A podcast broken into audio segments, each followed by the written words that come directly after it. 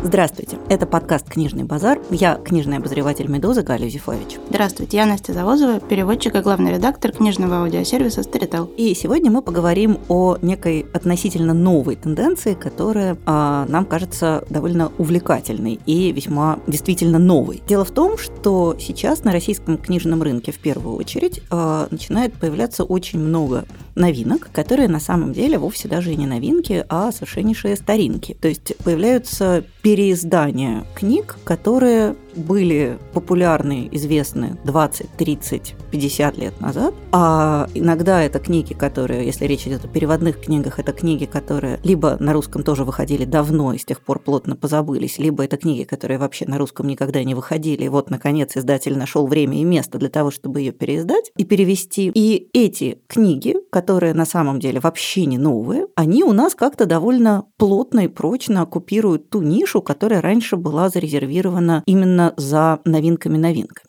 Например, в этом году случилось, наверное, самое для меня важное а, событие в, в издательской области, потому что издательство «Фантом Пресс» наконец-то переиздало мою любимую книгу шведского писателя Микаэля Ниеми, которая называется «Популярная музыка из Виттулы». О да, по-моему, мы про нее говорили в каком-то из самых первых наших выпусков с любовью и ностальгией это действительно современная шведская классика. Э, у меня есть шведская коллега, которая рассказывала, что вот ее отец, он родом из Паяла, как раз из этих мест, и из Турнедалина, и за всю свою жизнь он прочел только одну книгу. И это популярная музыка из Виттулы, потому что, ну, как бы, э, это настолько прекрасная книга, что других книг ему уже и не нужно. И э, с этой книгой у меня связана, на самом деле, довольно курьезная история. Как-то раз я должна была довольно давно номинировать какую-то книгу на премию «Ясная поляна». И, конечно же, это был какой-то один из первых сезонов премии. И я такая сказала, конечно, конечно, я буду номинировать популярную музыку из Виттелы. А я ее прочла, ну, вот она выходила, например... В 2004 двух... Да, в 2004-2005 году на русском. А сама книга написана в 2000 по-моему. И я тогда ее прочла, у меня была эта маленькая такая квадратная книжечка издательства «Текст». Я думаю, боже мой, какая прелесть, наконец-то страна узнает своих героев. Но оказалось, что необходимым условием для того, чтобы книгу номинировать, нужен был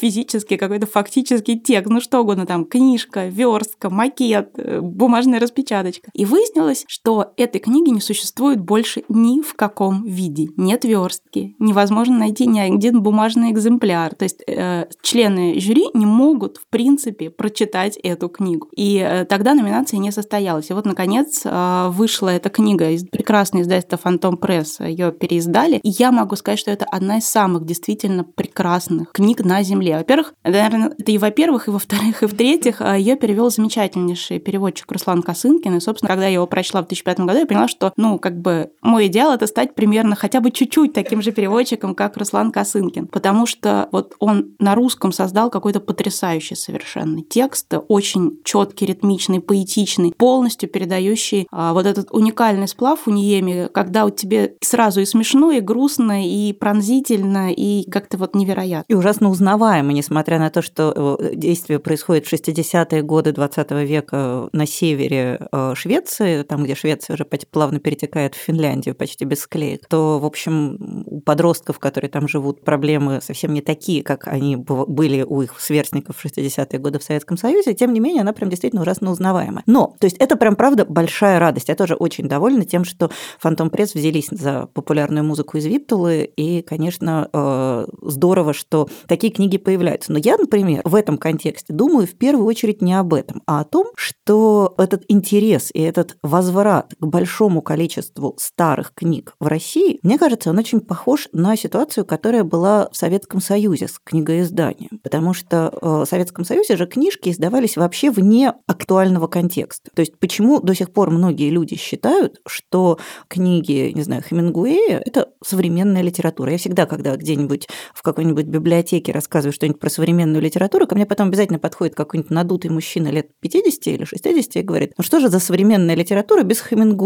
Вообще откуда возникла такая идея? Потому что Хемингуэй активно и много на русском языке издаваться начал в 70-е, 80-е годы. Его воспринимают как писателя 80-х годов. Тоже не очень современная литература, но все таки не 30-е, 40-е, когда он в основном писал. То есть в Советском Союзе было очень смещено вот это понимание того, какая литература современная. Издали роман Сомерсета Моэма э, «Бремя страстей человеческих», роман 1914 года. Издали его э, в Советском Союзе в 70 60-е годы. О, у нас современная книга. То есть был вот этот вот очень большой разрыв между реально современным и тем, что воспринималось как современное. Понятно, что книгу в значительной степени все-таки определяет контекст, в котором она читается. И понятно, что Вонегуд в Советском Союзе попал в один ряд условно с Ефремовым и Стругацким, хотя писал существенно раньше в значительной степени. И понятно, что вот сейчас популярная музыка из Виттулы попадает совсем не в тот контекст, в котором она писалась. Я вот сейчас уже, вот я сегодня специально, поскольку я тоже, как вы знаете, большой фанат этой книжки, когда готовилась, я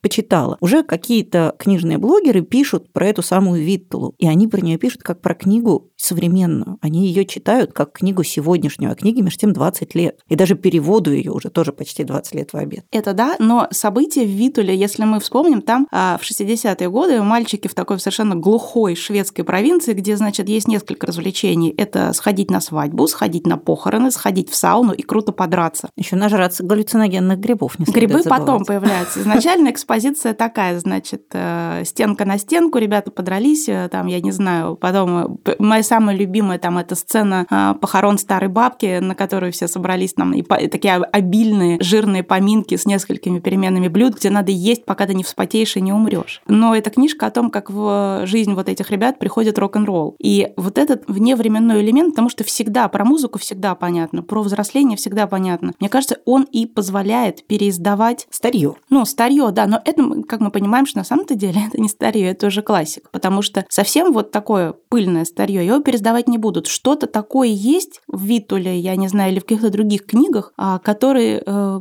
заставляют издателей их снова-снова вытаскивать и снова переиздавать. Ну вот э, я прочитала прекрасный отзыв какой-то, видимо, совсем юной девушки, которая пишет, что вот эта книга, она, конечно же, удивительно актуальная. Она пишет, буквально я в ней узнала, как в мою жизнь пришел русский рэп, пишет девушка. И, конечно, это просто метафора. И вот на самом деле интересно, что действительно многие книги, которые кажутся нам уже слегка припылившимися, они на самом деле сегодня читаются как очень актуальная метафора, иногда более актуальная, чем то, что мы читаем написанное сегодня. Меня вот ужасно удивляет этот странный сдвиг, когда внезапно оказывается, что старые книги, ну, ну то есть еще не такая бронзовая классика, еще не то, чтобы книги, которые вот уже должны стоять в каждой школьной библиотеке, а то, что книги, которые написаны 20, 30, 50 лет назад, они внезапно работают для читателя в качестве метафоры его читательских ощущений лучше, чем книги новые, лучше, чем те книги, которые, по идее, должны как раз-таки рефлексировать то, что происходит с нами сейчас. Вот еще такой забавный кейс. А, выходит переиздание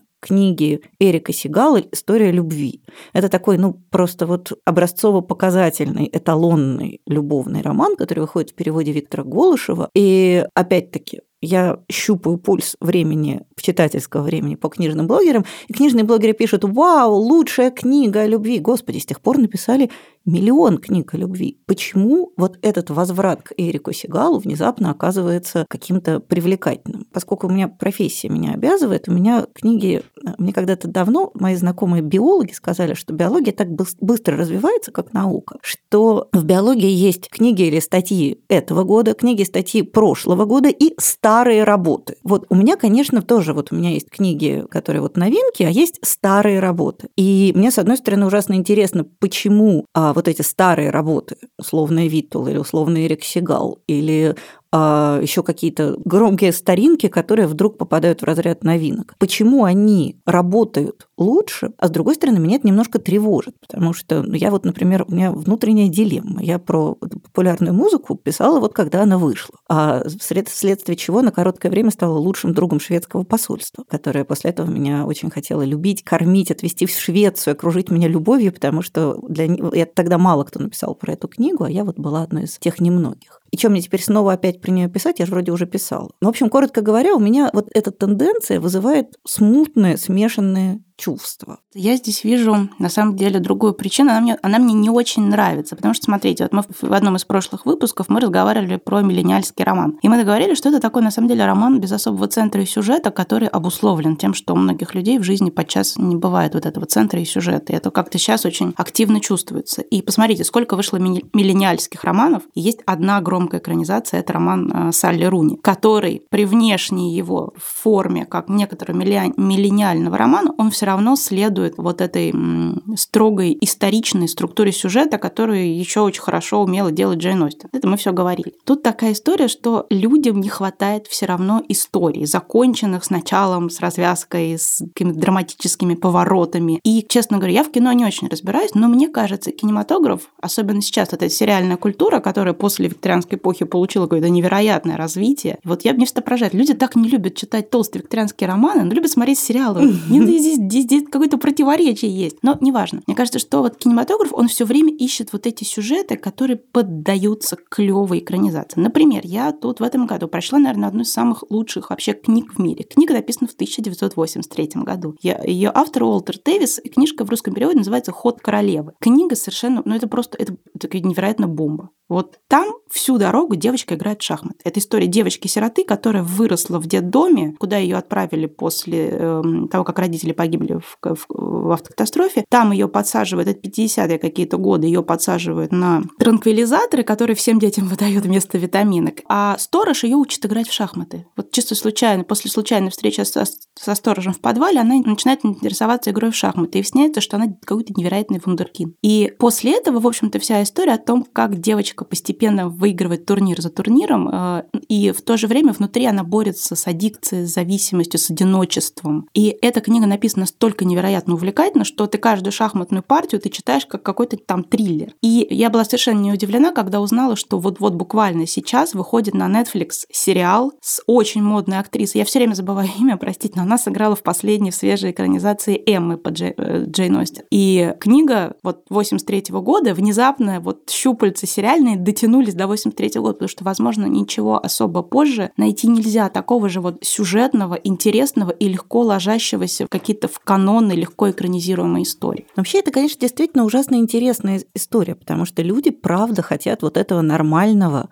увлекательного сторителлинга. В то же время это считается устаревшим непрогрессивным, и давайте все будем читать автофикшн имени Кнаусгора. Действительно, есть люди, которые читают автофикшн имени Кнаусгора. Вот, кстати, я сейчас начала читать вторую книгу, которая у него выходит. А она прям, по-моему, даже лучше, чем первая. То есть это некоторым образом увлекательно. Но вот этот запрос на нормальный сторителлинг, на нормальную историю, он, видимо, действительно плохо поддерживается современной литературой. Я не так давно читала э, интервью с писателем Алексеем Ивановым. Его, значит, какой-то такой несколько экзальтированный журналист спрашивает, вот какая в ваших романах такая магия, что все ваши книги люди хотят экранизировать? Алексей Иванов, он же такой немножко бука, он так явно прям сумрачно отвечает, потому что там есть сюжет, говорит Алексей Иванов, и я прям слышу его голос, и я понимаю, что ведь вправду, что, собственно говоря, его выделяет на фоне большого количества современных современных русских писателей, которые не нужны в том числе для экранизации, ровно наличие сюжета. Вот эта вот история, которая вдруг оказывается, правда, какой-то вымирающей натурой, и которая в то же время всем нужна. То есть получается ужасно смешно. Смотрите, люди, ну, то есть как-то публичная риторика состоит в том, что роман умер, история не нужна, нарратив, он насилует реальность, это все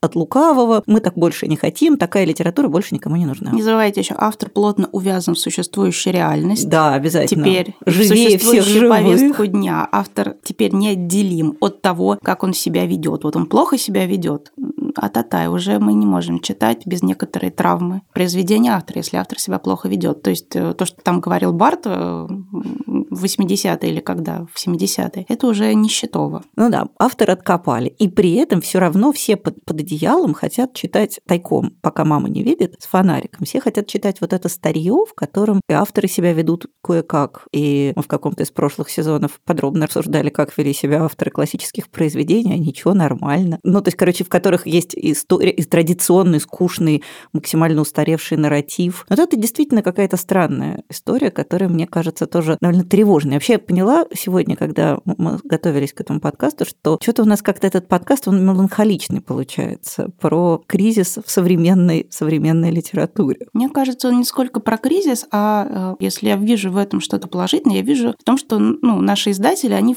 чуть-чуть очнулись и начали догонять то, что вытаскивать, э, выкапывать тех стюардесс, которые можно... Лучше других сохранили. Которые еще годные к употреблению. Но это на самом деле не только у нас. Например, Я как э, человек, который очень любит Джейн Остин, обратила внимание, что в этом году какой-то всплеск романов, написанных по мотивам э, романов Джейн Остин. То есть обычно там есть какое-то все время такая фабрика поделок э, таких чеклитообразных по Джейн Остин, они вот идут таким мощным, мощным конвейерным потоком, и ничего такого выдающегося не происходит. А здесь западные издатели предпочли пропушить сразу три какие-то громкие новинки, которые были написаны вот именно в попытке как-то подумать над жизнью Джейн Остин, и над историей средней сестры Мэри, там, над э, историей людей, которые спасают э, в, после Второй мировой войны э, дом-музей Джейн Остин. Ну вот такие какие-то истории. И это тоже очень показательно. И если мы вспомним, недавно, например, на BBC вышел шестисерийный сериал, снятый по роману индийского писателя Викрама Сета, который называется «Suitable Boy»,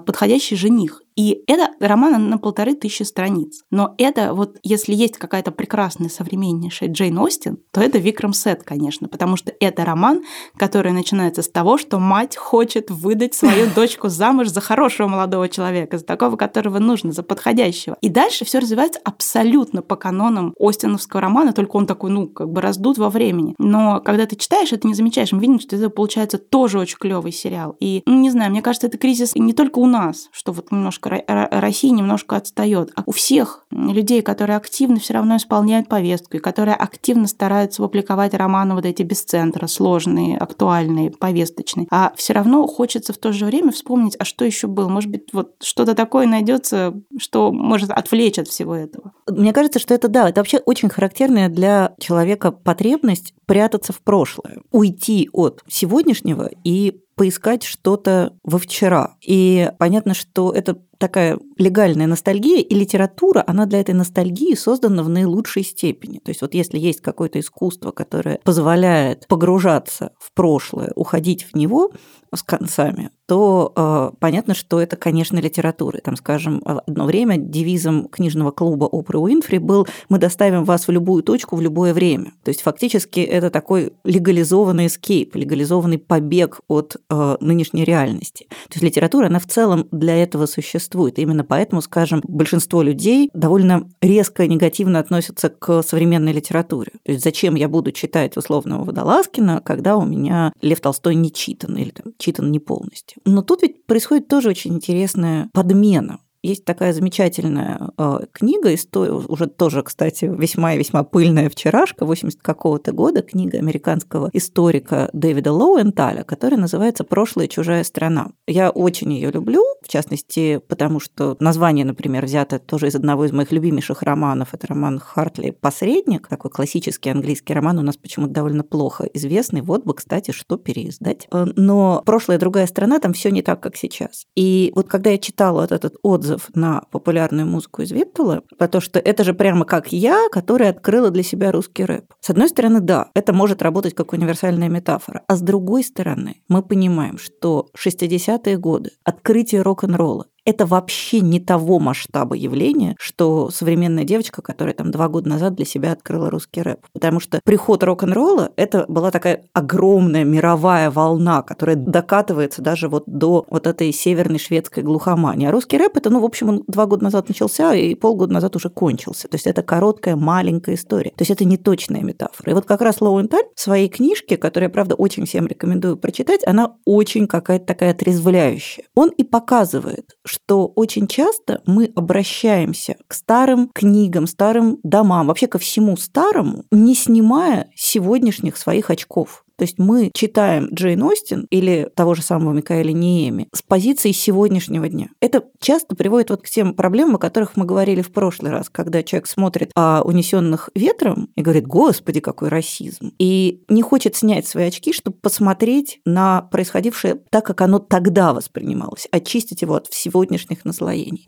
Я, правда, немножко э, беспокоюсь не только потому, что мы живем в эпоху кризиса нарратива, кризиса истории, а при том, что все на самом деле эту историю по-прежнему хотят, только вид делают, что хотят чего-то другого. Ну, по крайней мере, большое количество читателей. А с другой стороны, то, что когда мы читаем вот это старые книжки, мы их читаем как новые. Мы не даем себе труд восстановить то, что в самом деле там было сказано. Мы пытаемся их интерпретировать с нашей точки зрения, подгонять их под сегодняшние реалии. И, на мой взгляд, это приводит к большому обеднению. То есть, если для тебя приход рок-н-ролла в приполярную паялу – это явление того же порядка, что приход русского рэпа в Медведково, то значит, ты читаешь какую-то другую книжку, там не про это написано.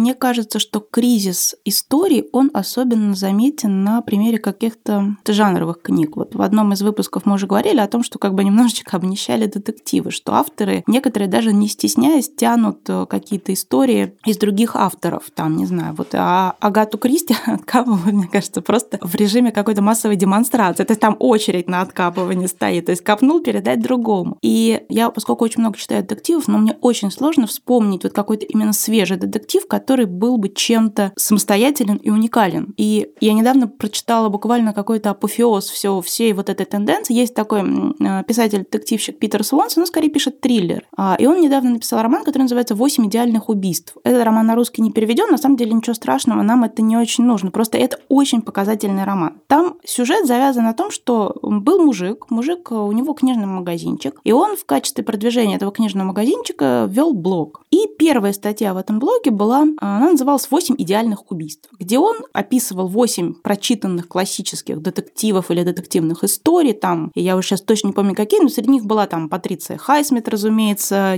а, «Незнакомцы в поезде», там была «Тайна Красного дома» Алана Милна, например, и самая свежая а, «Тайная история Донны Тар». И он это написал, написал этот текст с той, с той точки зрения, что вот эти э, убийства, описанные в этих книгах, они абсолютно идеальны, что якобы преступника нельзя разоблачить. Ну, такой совершенно кликбейтный пост-приманка. И э, потом, конечно, к этому мужику приходит ФБР и говорит, знаешь, мужик, по-моему, по твоей вот этой схеме начали убивать людей. Но чем дальше мы читаем этот роман, тем дальше мы понимаем, что на самом деле это роман вообще не про детектив. Это роман вообще не про убийство. И сюжет, он разваливается на множество омажей каждому из этих описанных э, восьми детективов. И герой все время на себя примеряет то один образ, то другой, то третий. Он расследует убийство то так, то сяк. Он очень много говорит об этих книгах.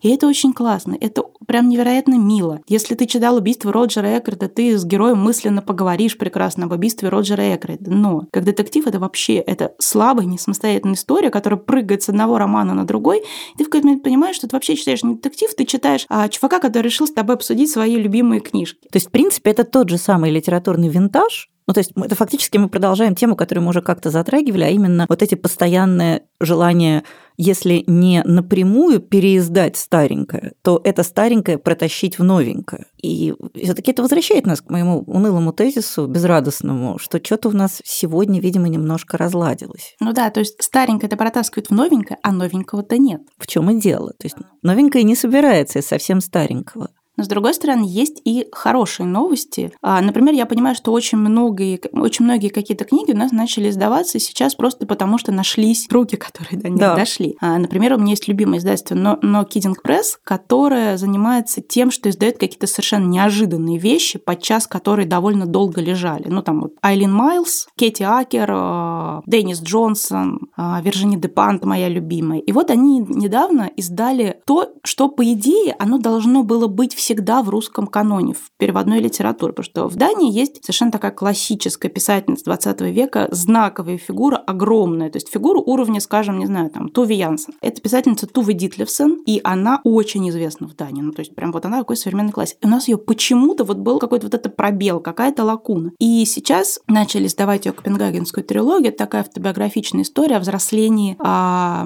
Дитлевсен в, в рабочих районах. И понятно, что сейчас это все читается читается через призму феминист, феминистской оптики. По-другому нельзя. Но на самом деле а, у Дитлевсона это всегда история про класс и про вот разницу между людьми, у которых есть деньги, и обычными а, такими очень, очень приземленными рабочими семьями. У Дитлевсона, кстати, есть прекрасный совершенно роман, который называется «Улица детства». И а, на самом деле, если бы я издавала Дитлевсон, я бы начала, конечно, с него, потому что он очень показательный. Это такая история взросления девочки в середине 20 века в совершенно таком вот рабочем э, э, Копенгагенском районе в многоэтажном таком доме, вот, в котором узнается совершенно э, русская хрущевка. Он на русский не переведен, но есть потрясающий фильм, который так называется. Это тоже такая классика датского кинематографа, поэтому если у вас возможность, найдите, посмотрите фильм «Улица детства». Там играет юная совершенно актриса Софи Грабель, которая всем, мне кажется, известна сейчас по сериалу «Убийство». И это я говорю как хорошую новость, потому что, смотрите, да, где-то где люди придумывают что-то, потому что нового ничего нет, а где-то просто люди наконец собрались и нашли то новое, что давно должно было уже быть. Да, это, конечно, некоторое преимущество, которым мы все обладаем, потому что российский книжный рынок, он не очень большой, и поэтому очень многие вещи, которые действительно совершенно обязательны, они э, к нам раньше не влезали. А теперь образовалось столько пробелов. Вот наш э, с вами общий друг Николай Кудрявцев, ведущий редактор издательства «Астрель Санкт-Петербург», который человек, который, там, не знаю, выпустил на русском языке книгу «Бесконечная шутка», который сам ее пробил, полюбил и объяснил, что она должна быть всегда. Это вот как у Индиана Джонса, если помните, всегда же была главная, главный тезис. Ему когда спрашивают, зачем там в какие-то джунгли за какой-то непонятной фигней опять ломишься? У него всегда такой горящий взгляд, и эта вещь должна быть в музее, говорит Индиана Джонс. Вот Николай Кудрявцев, он такой немножко Индиана Джонс, у которого вот наш, эта вещь должна быть в музее. Вот он говорит, что он вообще специализируется на современной переводной фантастике. Такой сложной, умной фантастике, не формульной, а серьезной. Вот он говорит, что сейчас современной такой очень мало. Но он совершенно не унывает, потому что он говорит, что зато можно выпустить все то, что должно было быть выпущено раньше, но выпущено по разным причинам не было. И вот там, не знаю, он с наслаждением сейчас издает Питера Страуба. Это такой один из самых знаменитых американских авторов хоррора, работавший, ну, в основном там в 80-е, в первой половине 90-х годов, такой соавтор Стивена Кинга, а вообще хороший человек. У него довольно э, специфический хоррор, такой очень эстетский хоррор, лавкрафтианский, сложный. Понятно, что он вот людям, которые любят всякие слэшеры, он, конечно, не очень заходит. Вот. А теперь зато можно развернуться и вот это все спокойно издать на русском. И действительно, то есть в этом смысле нам повезло чуть больше, чем остальному человечеству, потому что у нас много лакун. Но ведь и эти лакуны тоже исчерпаются, а новенькое прирастает медленно и как-то не совсем так, как нам бы хотелось. Может быть, это продолжает, вот иллюстрирует ситуацию, про которую мы уже много раз говорили, про то, что все люди читают разное. И что если раньше были какие-то глобальные, универсальные книги, которые заходили всему миру, то теперь мы все привычно продолжаем смотреть на англоязычный книжный рынок, у которого он не то чтобы испортился, он испортился только с нашей современной, сегодняшней российской точки зрения. У него все нормально, просто он стал другой пузырек. Он не работает больше как такой универсальный источник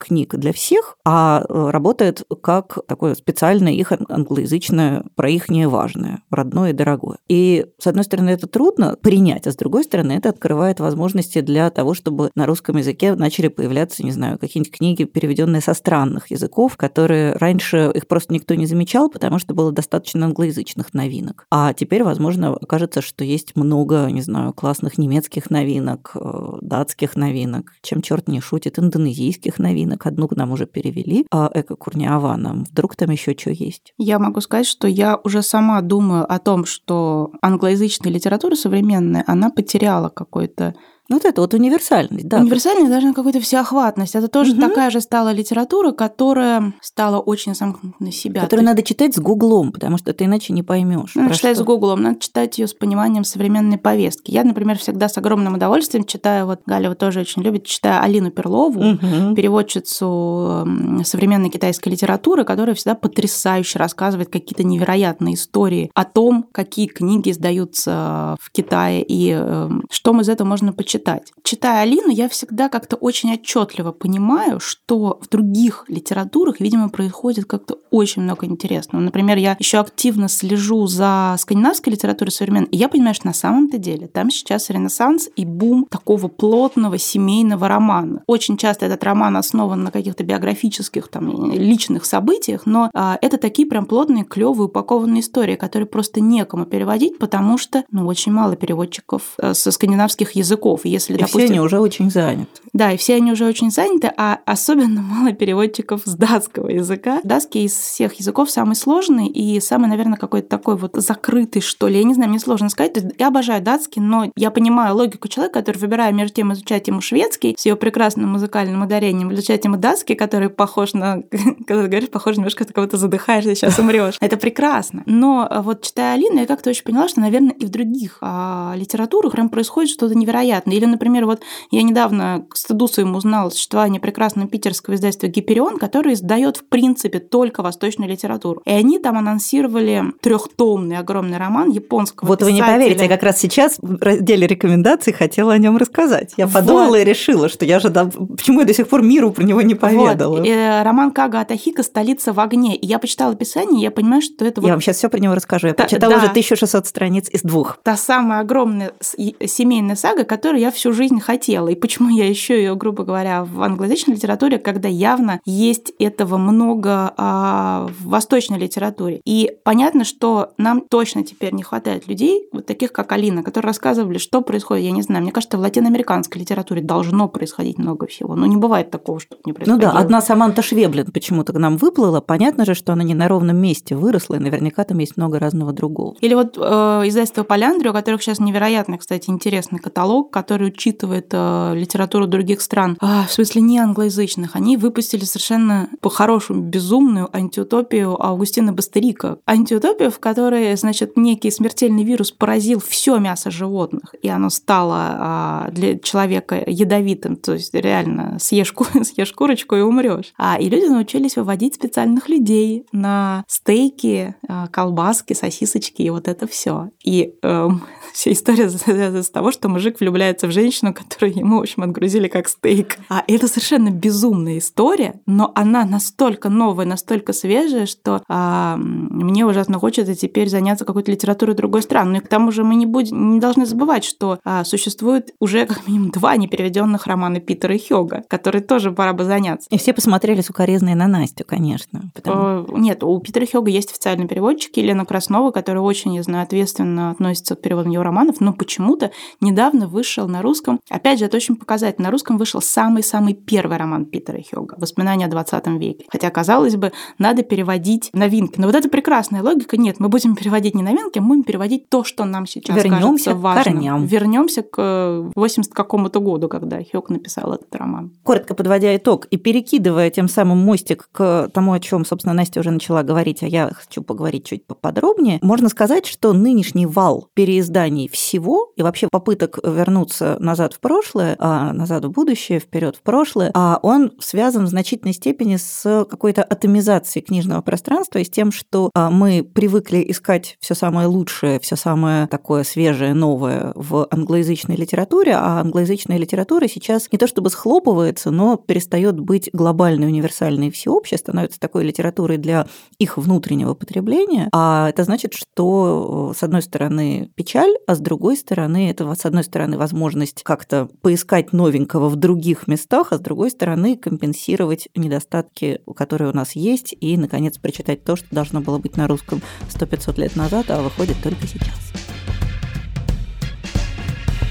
И теперь переходим к разделу рекомендаций. Раз э, Настя уже начала э, говорить, то я хочу сказать, рассказать о романе, который я читаю с весны и рано или поздно неизбежно дочитаю. В настоящий момент я пребываю на 1608 странице из 2000. Это книга э, японского современного классика Кага, Атахика, которая называется «Столица в огне». Я думаю, что это самая толстая книга, которую я прочла с тех далеких времен, когда я читала «Сон в красном тереме», классическую китайскую книгу, которую я решила зачем-то прочитать от начала до конца. Вот в ней примерно того же примерно размера. То есть вот Кага Атахика – это тоже не свежая книга, это не то чтобы новинка-новинка. В современной Японии это такой их сегодняшний, я не знаю, сегодняшняя «Война и мир», или скорее, не знаю, российские читатели сравнивают с «Тихим доном». Это история Токио на протяжении 20 века. Токио, который, как известно, за это время успел дважды выгореть примерно полностью, восстановиться. Каждый раз он восстанавливался не тем городом, каким он был. И все это это подано через такую очень сложно сочиненную, разветвленную семейную сагу. А я, собственно, изначально не, не думала про нее рассказывать, потому что глупо говорить про книгу, от которой ты еще не дочитал 400 страниц. То есть, когда я соберусь писать рецензию, я, конечно, их дочитаю, эти 400 страниц. Но то, что я могу сказать уже сейчас про чтение двух с половиной томов из трех, это та книга, которая нам была всегда очень нужна. Потому что это, с одной стороны, очень специфичная вещь. То есть э, это удивительно глубокий экскурс в жизнь, о которой мы вообще ничего не знаем. Это погружение в тот мир, который, ну так, мы их немножко его видали в мультиках Хаяо Мидзаки, вот этот вот такой не парадный, не туристический Токио. А с другой стороны, это абсолютно универсальная, общечеловеческая, абсолютно понятная, без комментариев история про, там, про любовь, извините, про отношения а, между поколениями, про какие-то семейные тайны и предательства. То есть это такой идеальный небесный сериал, сериал, который э, реализован в тексте и совершенно выдающемся тексте. Я хотела сказать огромное спасибо его переводчикам Александру Мещерякову, а, Александру Беляеву и вот, не знаю, к сожалению, полное имя третьего переводчика Родина, которые взяли на себя этот какой-то просто колоссальный труд и перевели эти три тома. Я даже не хочу думать, сколько они в это вложили силы времени, потому что это действительно какое-то очень яркое высказывание и закрытие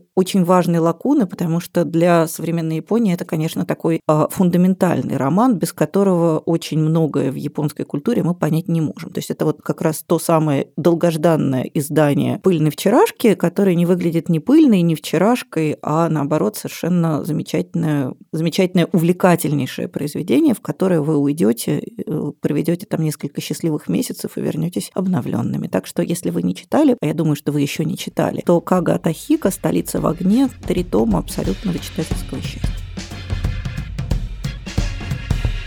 Я хочу начать рекомендации с романа, который выходил у нас довольно давно. Все в том же издательстве «Симпозиум», кстати. В переводе, опять же, если ничего не путаю, по-моему, переводила его тоже Елена Краснова, известный переводчица Петра Хёга. Это роман современного датского писателя Мортона Рамсланда, который называется «Собачья голова». И когда я его прочла, я была просто поражена тем, что это вот действительно та самая идеальная скандинавская семейная сага, которая нам всегда вот видится как-то, но э, выстреливает, действительно, она тебе встречается не так часто. Рамсланд совершенно потрясающий, действительно большой большой писатель. И это чувствуется по тому, как он выстраивает, в общем-то, уже порядком избитую и, как следует, отработанную всеми скандинавами историю о том, как жила-была огромная дисфункциональная семья. И чем прекрасен Рамсланд? В одной книге он сочетает историю, а, какие-то очень смешные, неожиданные вещи. Здесь он, кстати, очень созвучен эм, Ньеми. И в то же время это довольно такая настоящая грустная история о большой семье. История рассказывается глазами мальчика Эск, Эскера, который возвращается в, свою, в свой родной город к своим родственникам после того, как бабушка присылает ему открытку. Я вижу, как твой дедушка э, спасается, бежит от немцев, спасается от собак. И с, с этой открытки, с этой фразы начинает развязываться история всей этой семьи, и мы читаем о жизни нескольких поколений, начиная с дедушки Эскеля, который попал в концлагерь за воровство и несколько раз пытался оттуда бежать. Потом а, историю жены Эскеля, которой много э, пришлось претерпеть. История отца Эскера, которого все звали там Сдаск, это можно примерно примерно перевести как лопоух или хлопающий ух. Человек э, родился с огромными ушами, соответственно, очень сильно пострадал, а, страдал от этого все детство. И этот роман, которым постоянно, в принципе, рассказывается какая-то вот обычная, простая, минутная жизнь людей, но она рассказывается всегда с каким-то... Там какая-то очень невероятная подача самой истории и какое-то вот такое совершенно реалистичное, стандартное э, рассказывание о том, как бывает устроена жизнь, какие-то проблемы, я не знаю, там мальчика с большими ушами ловят а взрослые парни, парни и там, не знаю, пытаются обмазать его дерьмом. Ну, вот такая история. И в то же время, например, есть какие-то цепочки совершенно невероятных событий. Например, мальчик, чтобы отомстить дедушке, взрывает сортир, э, у дедушки в этот момент отрывает палец, они едут к доктору, а у доктора из шкафа вываливается жена дедушки. Ну, вот такие. И это читается все невероятно как-то быстро, хорошо, интересно. И ты действительно проникаешься жизнью всей этой семьи и э, поражаешь, что как можно написать, в принципе, ту же самую историю, но так, что она выглядит одновременно узнаваемой узнаваемый и уникальный. В общем, очень рекомендую. Мортон Рамсланд «Собачья голова». А, совершенно многоплановый роман а, обо всем и в первую очередь, конечно, о том, а, как мы относимся к своим родственникам, к своей семье.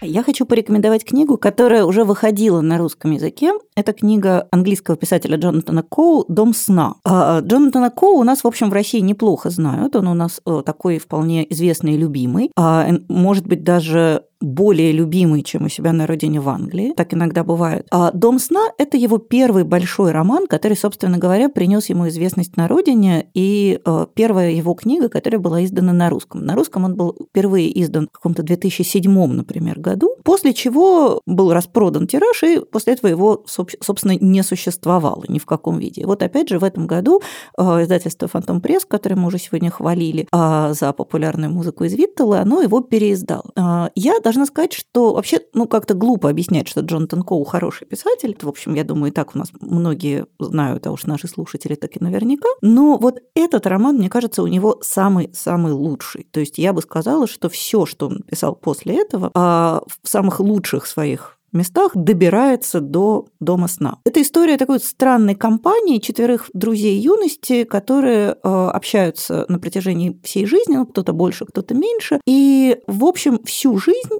все четверо страдают разными нарушениями сна. Ну, то есть у главной героини у нее нарколепсия, например. А есть еще один э, человек, которому показывают такие классные сны, что в какой-то момент он понимает, что зачем ему просыпаться, ему гораздо комфортнее внутри сна. А есть человек, который понимает, что вообще сон это такая странная вещь, которая нуждается в исследовании, который занимается сном э, с целью вылечить все человечество и подарить им возможность спать а, по минимуму и комфортно. То есть все ниточки так или иначе завязаны на сон. Там есть некоторое количество, ну не то чтобы совсем фантастических допущений, но вещей, которые трудно представить себе в реальности, но при этом это, конечно же, не фантастический роман. Это роман действительно очень человеческий, с невероятно напряженным сюжетом, с потрясающим таким вот трюком, потрясающим приемом в конце, который действительно переворачивает все твое понимание романа. Я вообще люблю такие книжки, где ты дочитал до конца и понял, что э, всю дорогу читал не совсем тот роман, что тебе лучше вернуться к началу и перечитать его еще разок. Вот. И кроме того, это ужасно нежная, поэтичная, трогательная,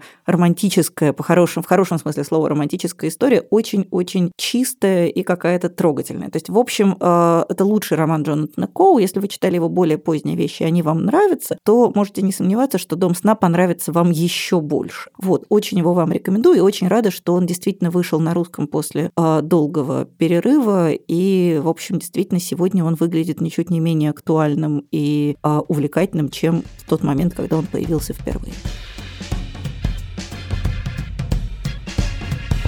Я хочу порекомендовать роман, который, по-моему, был написан в каком-то 98-м году или что-то около того, но на русском он вышел а, только в начале вот этого года. Издательство Синбад выпустил роман а, современной британской писательницы Патрисии Данкер, который называется «Джеймс Миранда Барри». И это роман а, совершенно удивительный, потому что вот в нашу эпоху разговоров о том, что составляет а, гендер и насколько это социальный конструкт, и есть ли вообще такое понятие биологического пола или насколько оно играет роль или нет, этот роман оказался внезапно снова актуальным. Что кто такой или такая Джеймс Миранда Барри? Это действительно существовавшая личность. Она родилась женщиной, но а, всю свою жизнь она прожила мужчиной. И э, в образе мужчины она, она выучилась на, на врача, и в образе мужчины прожила какую-то совершенно невероятную, увлекательную жизнь. Она объездила, объездила полмира, сражалась на дуэли. И то, что она оказалась, то, что она была женщиной, вскрылось уже после того, как она умерла. И Данкер берет вот эту историю, это реально существовавшей личности, и преобразовывает ее в совершенно потрясающий, очень такой пластичный, тягучий, хороший текст. Данкер потрясающий стилист, и э, тут надо сказать, что на русский язык роман перевели мои преподаватели художественного перевода Виктор Сонькин и Александр Борисенко. И это прям получилось очень хорошо. Это такой вот э, по-хорошему золотой викторианский текст с некоторым таким стилистическим твистом. Там история рассказывается вспышками детства, обучения, потом одно место жизни, другое место жизни, взаимодействие э, Джеймса Барри с другими людьми, это все вот свито в такую очень пеструю, пеструю нитку, но в то же время исторически плотную, понятную и четкую. В общем, это такой совершенно достойный роман, который лежал в переводе довольно много лет, и, наконец-то, вот, слава богу, издательство Синбад его выпустило, и я очень всем рекомендую с ним ознакомиться, потому что это тот случай, когда сама повестка, сама вот те разговоры, которые мы все сейчас слышим вокруг, они э, заново делают этот роман актуальным. Он дает огромную пищу для размышления размышлений. В общем, писательница Патрисия Данкер, Джеймс Миранда Барри. Да, это тот случай, когда не роман попал в повестку, а повестка попала в роман. То есть очевидно, что Данкер, когда его писала, совершенно не имела в виду как-то поучаствовать в обсуждении вот всех этих актуальных проблем, а получилось внезапно от этого даже интереснее и ценнее. Да, у Данкер там абсолютно все понятно. Девочка становится врачом Джеймсом Барри просто потому, что ее мать, будучи в таком сложном социальном финансовом положении, она хочет, чтобы ее дочь была независима. То есть это в первую очередь, конечно, у Данкера это рассказ, история о феминизме, о том, ну, что в 19 веке можно было добиться чего-то только если ты мужчина, и что эта история, конечно, не могла бы случиться в 20 веке, когда женщины уже могли спокойно становиться врачами. То есть у Данкера у нее все это читается довольно однозначно, но сейчас действительно повестка попала в роман, ее можно прочитать теперь еще несколькими способами. Я в заключение хочу посоветовать роман, у которого довольно устойчивая и довольно такая ироническая, я бы сказала, репутация в России, и к которому я лично никогда бы не вернулась, если бы его сейчас опять не решили переиздать. Это роман Вячеслава Шишкова, который называется «Угрюм река». Он в основном был известен в советское время благодаря такой по советским меркам крупнобюджетной и эффектной сериальной практически экранизации, которая была очень популярной и которая, в общем, совершенно затмила собой роман. И я должна сказать, что э, с времен своего золотого, умеренно золотого советского детства, я к этому роману относилась как к какой-то довольно второсортной вещи. Мне бы в голову не пришло его перечитывать перечитывать. Тут я решила его перечитать, потому что издательство «Азбука» решило его переиздать а, к выходу экранизации, очевидно, и переиздать его красиво с картинками, ну, в общем, короче, сделать такое, такое почти подарочное издание, которое они а, как-то довольно активно продвигают. Я решила проверить, аж не сошли ли они с ума. И я сняла с полки, стоявший у меня там всегда довольно упитанный том, э, прям очень упитанный, и, вы знаете, я в него залипла. Я хочу сказать, что это вот та книга, которая, как мне кажется, в значительной степени как-то компенсирует все недостатки советского романа. Это, правда, очень увлекательное чтение. Это большая семейная сага, которая захватывает, начиная где-то вот с последних десятилетий XIX века и заканчивая уже временем после революции. Это история семьи Громовых, которая связана с золотопромышленностью в Сибири.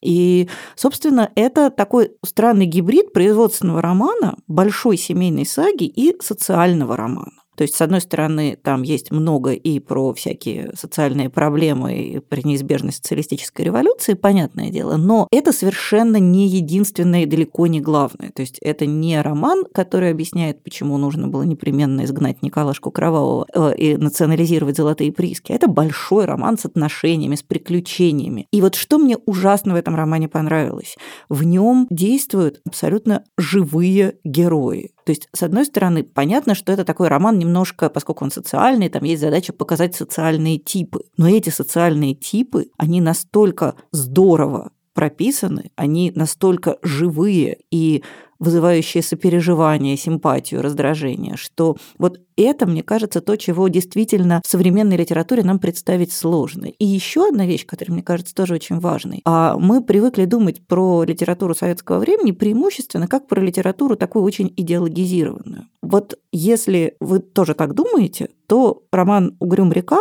это очень хорошее противоядие такой мысли, потому что это роман, в котором идеология есть, но который к ней вообще не сводим. То есть там очень много разных точек зрения, которые выглядят достаточно убедительно. Там много плюсов у этого романа. То есть, коротко говоря, это вот такой, во-первых, очень хороший семейный, увлекательный, большой роман с приключениями, с интригами, тайнами, скандалами, расследованиями. А с другой стороны, это действительно, как мне кажется, очень хороший способ для того, чтобы, по крайней мере, частично произвести в собственной голове перезагрузку понятия советской литературы. Если вы вдруг не читали, так же, как и я, из каких-то ностальгических, ну, как это вот, не ностальгических, а антиностальгических воспоминаний о советском сериале, вам казалось, что ничего хорошего там нет, то я очень рекомендую преодолеть вот это предубеждение, потому что это прям правда интересно читать. Вячеслав Шишков «Угрюм река». Тут бы мне рассказать бы про Веру Ивановну опять. Но я пока ничего хорошего у нее больше не прочитала. Роман «Бенедиктинская баста» меня прям разочаровал. Нет такого задора, как в «Торжище брака». Поэтому я расскажу про роман Тома Рекмана, который называется «Халтурщики», и его у нас, ну, мне кажется, лет 8, может быть, назад, чуть меньше, а, издавало издательство «Корпус». И он прошел как-то совершенно незамеченным, а роман невероятно хороший. Более того, это роман в рассказах, и, как мне кажется, э, если уж, в принципе, сложно написать хороший связанный роман с цельной историей, который будет выглядеть как прям роман-роман, то написать цельный связанный роман с какой-то плотной, понятной и не рассыпающейся историей довольно сложно, если это еще роман в рассказах. И, в общем, это очень интересная история о том, как в 50-е годы некий богатый человек задумал э, создать такую, ну, скажем так, идеальную газету газету, которая была бы космополитична, которая была бы международная, которая бы, грубо говоря, которая была бы такой газетой, вот, которая видится ему настоящей, правильной газетой. И он решил собрать для нее идеальную редакцию, а, устроил им, значит, офис этой газеты находился в Риме, и все, все шло прекрасно. Газета действительно преуспевала, но тут и вот 50 там условно лет она существовала прекрасно. Но мы встречаемся с сотрудниками этой газеты как раз а, в середине нулевых годов, когда уже понятно, что газета умирает уже, уже ничего нельзя сделать. И, конечно же, они все говорят, что вот телевидение не убило театр, вот эти все, что интернет, да он не убьет бумагу. Но уже понятно, что газета, у которой даже пока нет там своего сайта, ну,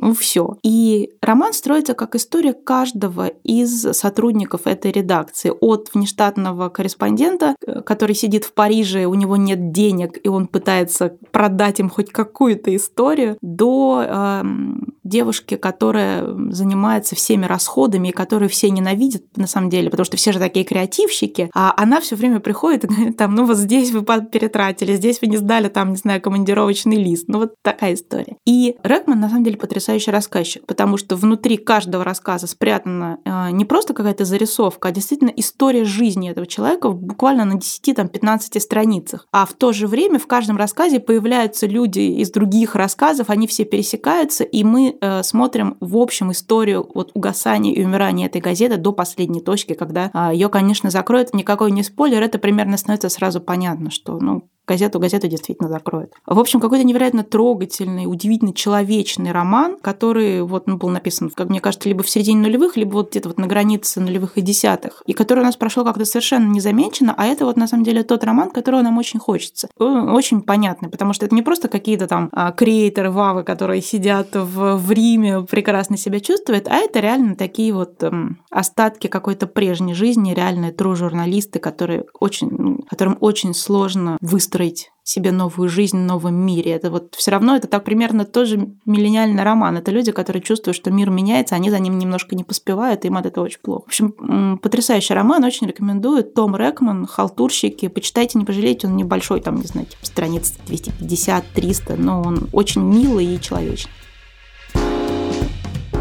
Ну что ж, на этом мы будем на сегодня заканчивать разговоры о пыльной вчерашке, которая внезапно оказывается получше многих актуальных вещей. А в следующий раз мы поговорим о проникновении условно-фантастического элемента в то, что принято называть большой мейнстримной литературой, которая еще сравнительно недавно старалась держаться на очень приличном расстоянии от а, всего фантастического и настаивала на сохранении жесткой границы между реальностью и фантастическим вымыслом. На этом мы прощаемся с вами. Я Галя Юзефович. До свидания. Я Настя Завозова. Пока.